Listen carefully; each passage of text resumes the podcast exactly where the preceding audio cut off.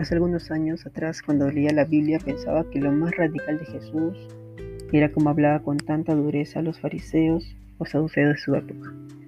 Entonces creía que esa era la forma correcta como debía relacionarme y dialogar con aquellos que no pensaban igual que yo. Y que esa era la manera en que debía ser el evangelismo que debía seguir.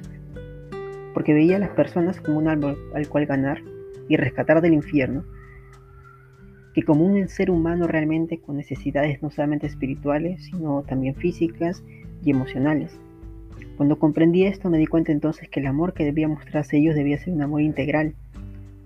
Y ahora que leo nuevamente el texto bíblico, no dejo de sorprenderme la manera tan compasiva y amorosa con la que Jesús se acerca a las personas.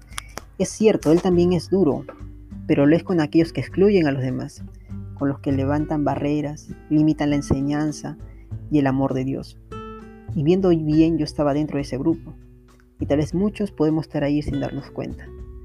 Hoy en día cuando leo cómo actuaba y hablaba Jesús, me di cuenta que hizo cosas realmente escandalosas e insólitas, las cuales no tenían tanta relación con su dureza, sino con ese amor compasivo e incluyente que era capaz de ver más allá las ansiedades espirituales, proveyendo salvación y sanación en todas las áreas de la vida de las personas y viéndolas realmente como personas con valores con valor. El relato acerca del llamamiento de Leví, en el cual Jesús lo llama, dice sígueme y él lo deja todo y le sigue, y luego en agradecimiento Leví le ofrece un gran banquete. Había un gran número de publicanos sentados en la mesa, y Jesús estaba en medio de ellos. Y cuando los fariseos y escribas murmuraban, vieron esto, murmuraban, y le dijeron a los discípulos, no a Jesús, le dijeron a los discípulos, ¿por qué coméis y bebéis con los publicanos y pecadores? Y Jesús le respondió, no necesitan médicos los que están sanos, sino los que están mal. No he venido a llamar a conversión a justos, sino a pecadores. Este relato se encuentra en Lucas, en el capítulo 5, versículos del 27 al 31.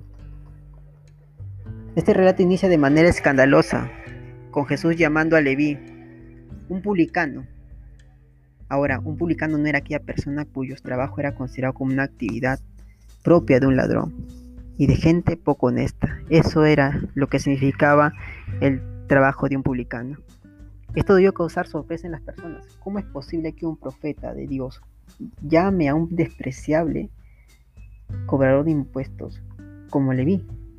A él no debía llamarlo para que lo siga, sino más bien criticar por su modo de vida que lleva. Pero Jesús le hace la invitación a abandonar todo aquello que le da seguridad en la vida y de reorientar sus prioridades. Asumir el riesgo de ser vulnerable y confiar en Él. Esto no debió ser sencillo porque cuando Él entiende determinado estilo de vida, aquello que lo envuelve es normal y tan cotidiano. Sin embargo, Olivia aceptó el desafío y seguirlo fue la gran oportunidad que tal vez estaba esperando en su vida. Desde ese momento su nueva vida comienza y en manera de agradecimiento organizó un gran banquete e invitó a Jesús. Y Jesús no rehusó asistir a dicho banquete. Pero algo insólito está pasando, porque en aquella mesa no están sentados los más santos de Israel o las personas de mayor condición social, política y religiosa, sino a la mesa están sentados publicanos y pecadores. Y estos últimos son un sector de la ciudad que de la sociedad que ha sido que ha rechazado radicalmente la ley desprecian las, fiestas religiosas. Y entre este grupo podemos encontrar delincuentes, colaboradores de Roma en la opresión de su propio pueblo, estafadores e incluso prostitutas. Así es, todo ese grupo de personas están sentados a la mesa. Traidores que han sido excluidos de la salvación, son los perdidos de su sociedad. Esto causó la inmediata crítica de parte de los religiosos, quienes jamás hubieran pensado en sentarse en esa mesa y más bien les parece despreciable hacer una cosa como tal. Lo que no cabe en sus mentes cerradas es cómo Jesús accede a sentarse con ellos y compartir la mesa. Quiero ahora citar algunas palabras de algunos autores.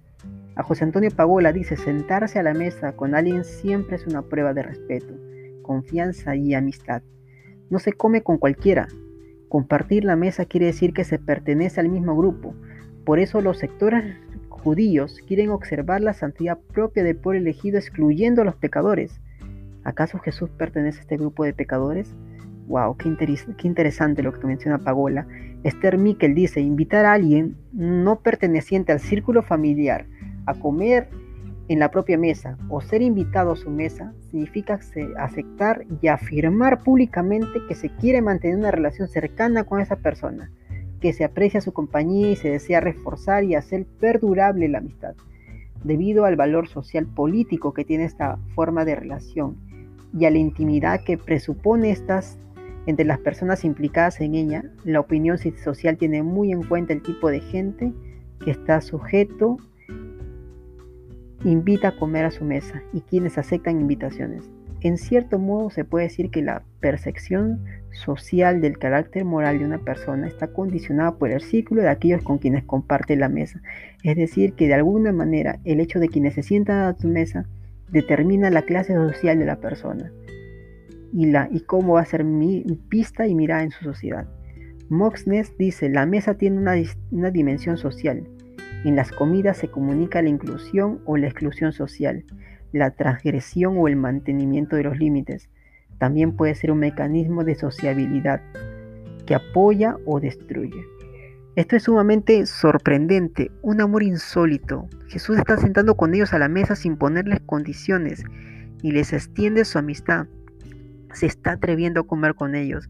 Jesús está dispuesto a identificarse con este grupo de personas, pero no negocia su identidad ni tampoco con ello está justificando ni aprobando sus pecados, la corrupción ni la prostitución, sino que está haciéndose alcanzable para todos y rompiendo con ello las barreras de la discriminación. Wow, lo que está, los está liberando de la vergüenza y salvando de la exclusión. La mesa de Jesús está abierta para todo aquel que quiera sentarse. Ese es el proyecto de Dios, salvar y sanar al que está herido y siente el pecado de la necesidad de cambio y Jesús está dispuesto a aceptarlos sin ponerles condición alguna. Ese mismo espacio acogedor debe tener toda comunidad cristiana y cada uno de nosotros como creyentes. Recordar sobre todo que ninguno de nosotros decide quién debe sentarse a la mesa. Más bien somos los llamados a servir a todo aquel que se sienta a la mesa. Espero que podamos reflexionar sobre estas palabras. Buenas noches.